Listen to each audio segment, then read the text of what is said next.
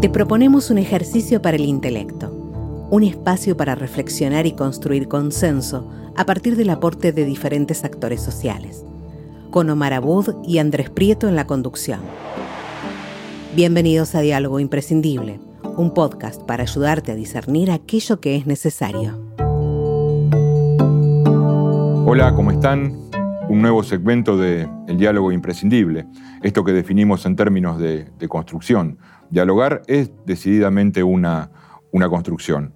Y en esa construcción de diálogo estamos todos. Siempre lo decimos. No existe nada mejor que formar para el diálogo.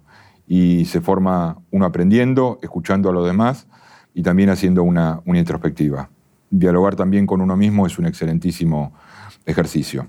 En la pluralidad de voces, que siempre invitamos a, a participar en estas, en estas emisiones, en, en estos diálogos, tenemos una persona especial, el segmento de la juventud.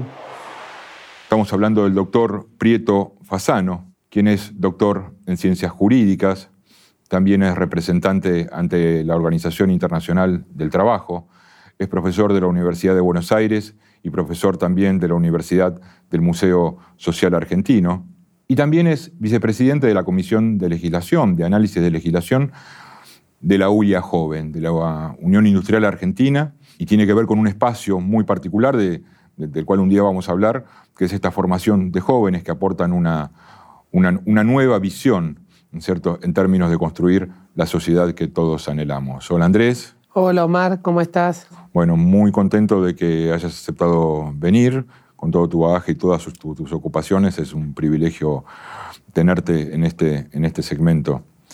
Y Andrés, quería empezar contigo, ¿no es cierto?, hablando un poco de, si tuvieses que poner una, una, dinámica, un orden, un score en términos de la problemática, ¿no es cierto?, que nos aqueja como, como sociedad, ¿cuáles serían los más apremiantes? ¿Qué, qué, pensás vos que serían de aquellas cuestiones las primeras a resolver? Bueno, agradecerte de estar acá porque para mí vos sos una inspiración. Para nosotros los jóvenes, tanto vos como el Instituto del Diálogo Interreligioso, junto con Guillermo y con Danny Goldman, que hace un trabajo espléndido. Yo tomé un poco, los robé, eh, les tomé la matriz del diálogo interreligioso y lo llevo a los ámbitos institucionales donde estoy participando, como bien vos hablabas, dentro de la justicia, de, de lo que es ser profesor de la Universidad de Buenos Aires, de la Unión Industrial, del diálogo entre las diferentes instituciones jóvenes. Y la problemática que hoy vemos en Argentina es que está agrietada en todos lados. Estamos muy cansados y no es el país que queremos ni los jóvenes, ni los grandes, ni los menores, de un país donde se vive en conflicto constantemente. Y a veces hay abogados que vienen del conflicto. Yo creo que no, debemos dejar de lado las rivalidades que antes solían estar solo en el fútbol, el River Boca, pero ahora lo vemos en la calle, en la universidad, en los temas constantes. Y creo que eso nos hace mucho daño. Entonces, tomando un poco la matriz que ustedes me inspiraron cuando viajé a Rusia, cuando viajé a Roma, que tuve el honor de participar, estoy tratando de llevar esa bandera que propicia también eh, el Santo Padre, el Papa Francisco, de la cultura del encuentro, de poder armar puentes y tender los muros. Digo, en Argentina somos campeones y exportadores de fútbol, de vino, de tango, de un montón de cosas, de la capacidad humana, y sin embargo, si nos tomamos un vuelo imaginario unos metros o al espacio, vemos que nos estamos matando entre nosotros, intelectualmente, con falta de respeto, con agresividad. Y creo que eso no nos conduce. En el siglo XXI eso no tiene que permitir. Tenemos que ir al diálogo, a la escucha. Vos recién en la introducción hablabas de la cultura de, la pluralidad, de la diversidad, de la inclusión, de la tolerancia. Ayer quedé, y disculpa que sea largo en la introducción, ayer estamos con un proyecto laboral de una actualización laboral, que puede tener sus aciertos o desaciertos, pero no obstante eso, y uno puede estar a favor o no, lo emitimos en un espacio donde hubo una agresividad que te digo la verdad, me dejó con angustia. Porque uno puede plantear una postura o una idea, pero que en los espacios que estén todos nos respetemos y escuchemos. Porque si el que piensa mal o no piensa como uno es un enemigo, no es la Argentina que queremos. Reflexionando sobre eso, porque la pregunta versaba, ¿no es cierto?, sobre la inmediatez, lo apremiante. Y sí, yo coincido en muchos aspectos contigo ¿no es cierto? Y es creo que una coincidencia generalizada que el problema de, esta rivalidad, la idea de rivalidad, ¿no? que, es opositora a la idea lo dialógico es uno de los temas a resolver, porque en definitiva, eh, así como a veces en aspectos teologales se dice que la soberbia es la madre de todos los pecados, yo creo que la grieta es la madre del resto de los problemas. Pero esto puede ser también, y recién mencionabas a, a Francisco, ¿no? Francisco suele decir una cantidad de cosas, pero entre ellas, que lo venimos escuchando de que era desde arzobispo de la ciudad de Buenos Aires, de que el todo es superior a las partes, ¿no? Y esto es una pregunta común siempre a todos los invitados. ¿Vos sentís que en la Argentina hay partes que se sienten superiores al todo? Sí, lamentablemente creo que hay partes que, que no escuchan. No escuchan y, y no se dialoga. Cuando hacemos el ejercicio, y vuelvo a decir, tomando la matriz de ustedes que son un ejemplo para mí, y trato de hacer espacios relacionados, que es mi sector, al trabajo, la productividad, eh, los jóvenes sindicales y empresarios, hacemos espacios donde nos juntamos todos y ponemos los temas que tenemos en común, los buenos resultados que lleva. Me di cuenta que es, es el camino, es, es por donde tenemos que ir, ese es el sendero, donde cada uno sin perder, como bien dicen ustedes, la identidad, representando sus intereses, pero tratando de ver qué cosas tenemos en común. Y en, lo, lo que es nuestro, que es, vuelvo a repetir, generación que queremos en el empleo, en el desarrollo, en la industria, y no como la industria o el campo o el agro, sino todos juntos, el I. Yo hablo del I, a mí me gusta hablar del I. Es la industria y los bancos, la industria y los servicios, la Argentina que se viene, la del futuro, las startups, pero todos juntos, porque creo que no estamos en condiciones de discriminar o seguir agrietándonos. Y lamentablemente esto que algunos se consideran que tienen la verdad absoluta, no, es correcto. A ver, ahí dijiste algo, algo muy interesante y algo que en general no es conocido. En perspectiva de jóvenes, los chicos de la UIA se reúnen con jóvenes sindicalistas. Sí. ¿Eso es así? Es. ¿Y ahí el diálogo es real o es un enunciado de corrección política? No, es real y sincero y vimos que no pasó en otras generaciones o nuestros dirigentes, que si bien aprendemos de ellos, no solían, sino que lo ponían como antagonistas. El sindicalismo es el enemigo del empleo y los sindicalistas decían que los empresarios eran los enemigos que te tenían con un látigo. Creo que eso ya no va más. Debemos discutir los temas transversales que vive la industria, el trabajo en Argentina, la justicia, las instituciones sobre todo. Todas las instituciones que vemos están lastimadas. No zafa lamentablemente ninguna. La política, la, religión, las instituciones empresariales, las sindicales, todo. Entonces, nuestro rol como jóvenes dirigentes es reivindicar los roles que tienen las instituciones, porque si no hay instituciones, no hay país. Y para eso debemos hacerlo dialogando, conversándolo. Y la verdad, Omar, te digo que hemos hecho varios encuentros donde nos juntamos con personas, diferentes sectores que jamás pensamos que nos íbamos a encontrar y los resultados son excelentes. Proyectos en trabajo en común. Y la verdad que nos damos cuenta que tenemos más cosas en común que diferencias. Y esa es la bandera que debemos llevar a todos los sectores. La bandera del encuentro, de la unidad, de la prosperidad de, y también de los valores. ¿Por qué no reivindicar los valores? En un mundo de superficialidad, de Instagram, de redes, del escaparate, donde todos nos dicen que hay que comprar y vender en el segundo de criptomonedas, ¿por qué no también espacios como este en la tele o en otros hablar de los valores que queremos en Argentina? Ahí nos llevas a otra de las cuestiones que son transversales en, eh, en este programa, ¿no es cierto? En un mundo donde ¿no es cierto? Porque a veces parecería ser que la, cuestión relacionada con la información, la cuestión relacionada con, las redes y con los medios, anula, o por lo menos no tiene un interés, más allá del hecho de, difundir una particularidad en la cuestión de los valores, como puede ser la noción de la trascendencia, la noción del tiempo, la noción del por qué y los qué, ¿no es cierto? Y por qué estamos eh, aquí o cuál es, la visión o la finalidad en términos de la, especie humana. Pero dame una mirada, amplíame la mirada esta en relación a los medios y, las redes sociales. Es algo que ya es... Nosotros, hay un estudio que dice que los argentinos utilizamos casi ocho horas por día el teléfono. Nos levantamos, nos acostamos. No decís, ¿cómo ocho horas? Sí, estamos constantemente prendidos a las tecnologías. Y se aceleró con la pandemia eso.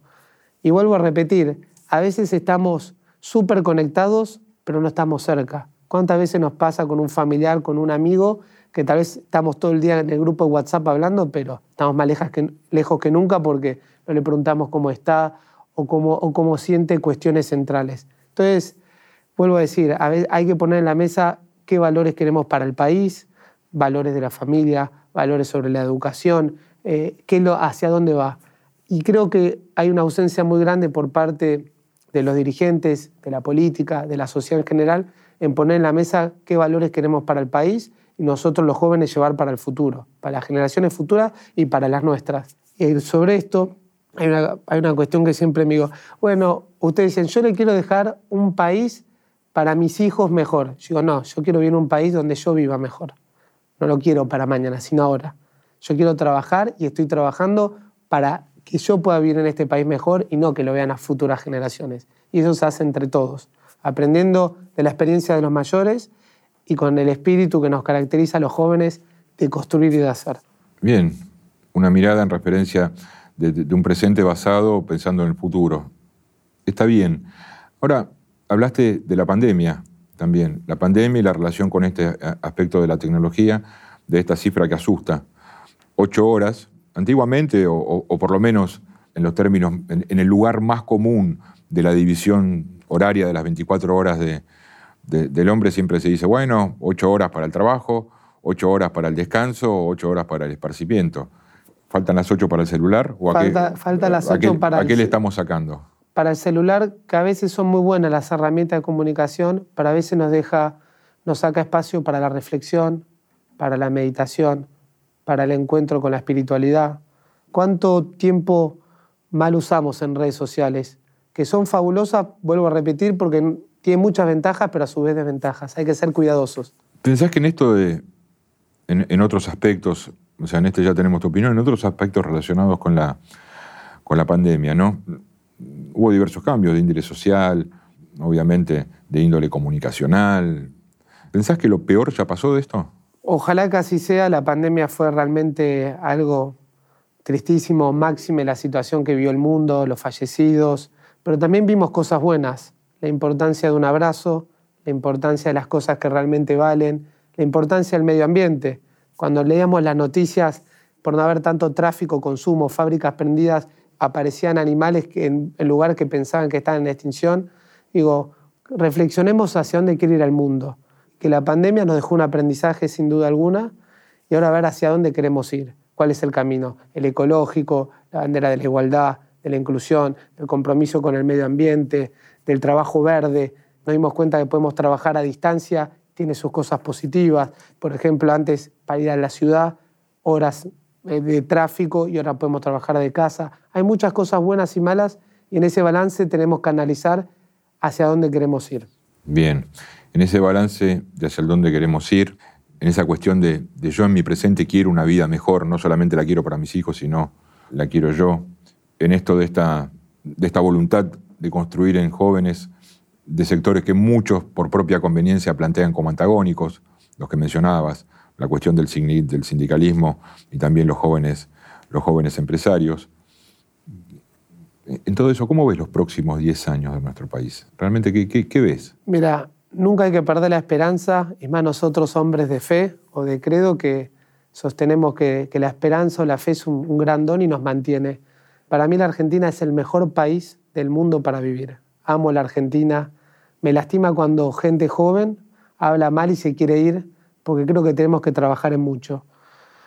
Capital humano extraordinario, recursos naturales increíbles, y sin embargo nosotros seguimos en esa grieta, en esa pelea, donde todos los espacios acá, no me gusta echar culpa, somos todos responsables porque los políticos salen de nuestro edificio, son vecinos, somos nosotros. Todos los actores sociales debemos modificarnos y ver hacia dónde vamos.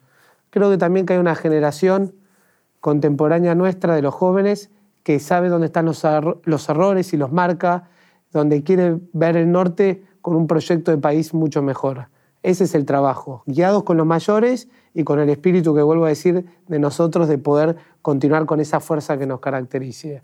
Tenemos el mejor país, ojalá que salgamos para adelante, da mucha lástima la pobreza, el trabajo infantil, la falta de educación que viene jóvenes eh, en estado de marginalidad, empresas que se van, cuestiones laborales, impositivas. Tenemos tanto, tanto para hacer que tendría que ser un desafío extraordinario. El gran desafío de poder levantar a la Argentina como ese país que supo ser séptima potencia del mundo y que nuestros abuelos inmigrantes nos contaban que llegaban de un barco de cualquier rincón del mundo y quien solo tenía capacidad para trabajar y ganas iba a salir adelante. Que ese país vuelva a ser eh, Argentina con esa bandera de libertad, de respeto cultural, donde la educación pública es un privilegio que no todos tienen, llevarla, que sea la bandera del mundo. Creo que la política, los actores sociales nos hicieron muy mal y nos hacemos muy mal. Por eso a mí me parece fabuloso este espacio de diálogo, del encuentro, de, propiciar y enarbolar la bandera de estos donde es la única que va. Seguro, o sea, de alguna manera el hecho de, dialogar es una necesidad imperiosa y no ocurre. Nosotros vemos diariamente que no ocurre. Pero volviendo a, cómo arrancamos esta nota, vos identificaste el primero de los problemas como la cuestión de esto que llamamos grieta. Grieta, si se quiere, a mí me gusta a veces también invisibilización del otro, de anulación, discurso único, razón, razón en términos de, poder. Pero si vos tuvieses hoy, ¿no es cierto?, una herramienta para comenzar, como si fuese un programa de gobierno que se presenta, algo para hacer en términos de cerrar la grieta, ¿qué sería lo primero que harías?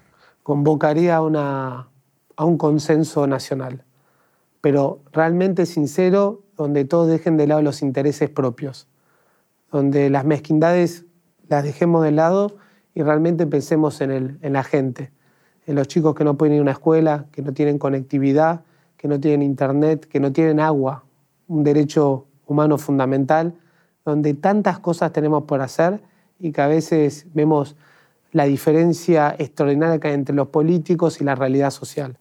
Eh, la realidad, estar en la realidad de la Argentina. Por suerte y gracias a Dios tengo esa, esa fuerza humana que, que veo mucha gente comprometida con el país de los diferentes sectores, no solo políticos, sino de su sector y aportando su granito de arena. Por eso todos tenemos que estar juntos, unidos, para sacar a la Argentina adelante. No la va a sacar otro, somos nosotros, los únicos actores sociales, comprometiéndonos de donde podamos para que veamos un país mejor, donde el consenso, el diálogo, el respeto, el trabajo, la seguridad, la inclusión sean parte de una agenda de veras, no mentirosa. Bueno, la verdad que muy bien, muy, muy, claro, muy elocuente, ¿no es cierto? Muy en, una línea que, realmente esperanza, ¿no? Verlo en perspectiva de, juventud, toda esta idea de, construir aparte de, dialogar. Y mira, te digo, Omar, tengo el honor de ser delegado ante la Organización Internacional del Trabajo y el espíritu de la OIT es que es el diálogo tripartito, empleadores, trabajadores y el Estado. Cumplió 103 años la Organización Internacional del Trabajo. Hace 103 años que 187 países se juntan y debaten sobre políticas de trabajo y lo hacen muy bien. Nos dimos cuenta donde todos tienen la misma voz y voto, que ese es el camino, el espíritu del diálogo, del encuentro, donde todas las voces participen. Tomando esos moldes o esas matrices es que yo me inspiro en, todos estos ejemplos para llevarlo a la Argentina y a mi metro cuadrado, donde pueda, en mi casa, en la universidad, en los grupos del sector de la gremial empresaria, en el fútbol, todos los espacios que uno pueda tomar como ejemplo, que el diálogo es el camino, donde uno escucha. El diálogo no es fácil, porque también tenemos que discutir. Las discusiones las hay que aceptar y asumir, porque cuando nos juntamos a, a dialogar con los sindicalistas no es que es todo color de rosas sino que hay discusiones muy bravas donde no nos ponemos de acuerdo. Pero es parte, lo hay que aceptar. Eso es el diálogo. Bueno, muchísimas gracias. Un placer. Muchísimas gracias, realmente muy, muy elocuentes todos, todos los conceptos, real, realmente. El diálogo no es una noción, no es algo que uno impone, no hay una ley que pueda imponer la cuestión del diálogo. Y sobre todo, puede, de alguna manera, haber una autorregulación en referencia al tema. ¿Saben a qué parte me refiero? La cuestión de, del diálogo interno. Recién Andrés decía mi metro cuadrado. Si vos dialogás para adentro, tu metro cuadrado también va a ser un espacio donde se pueda permeabilizar la cuestión del diálogo. Gracias.